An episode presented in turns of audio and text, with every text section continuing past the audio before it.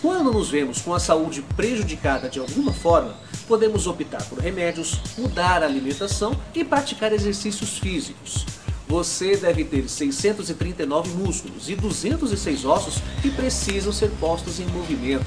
São várias as atividades que você pode realizar. Não é só ir para academia, o que é muito bom. São várias opções e até dançar ajuda você a se exercitar. Já pensou nisso? Eu sou Renato Silva, porque inovar e motivar é preciso.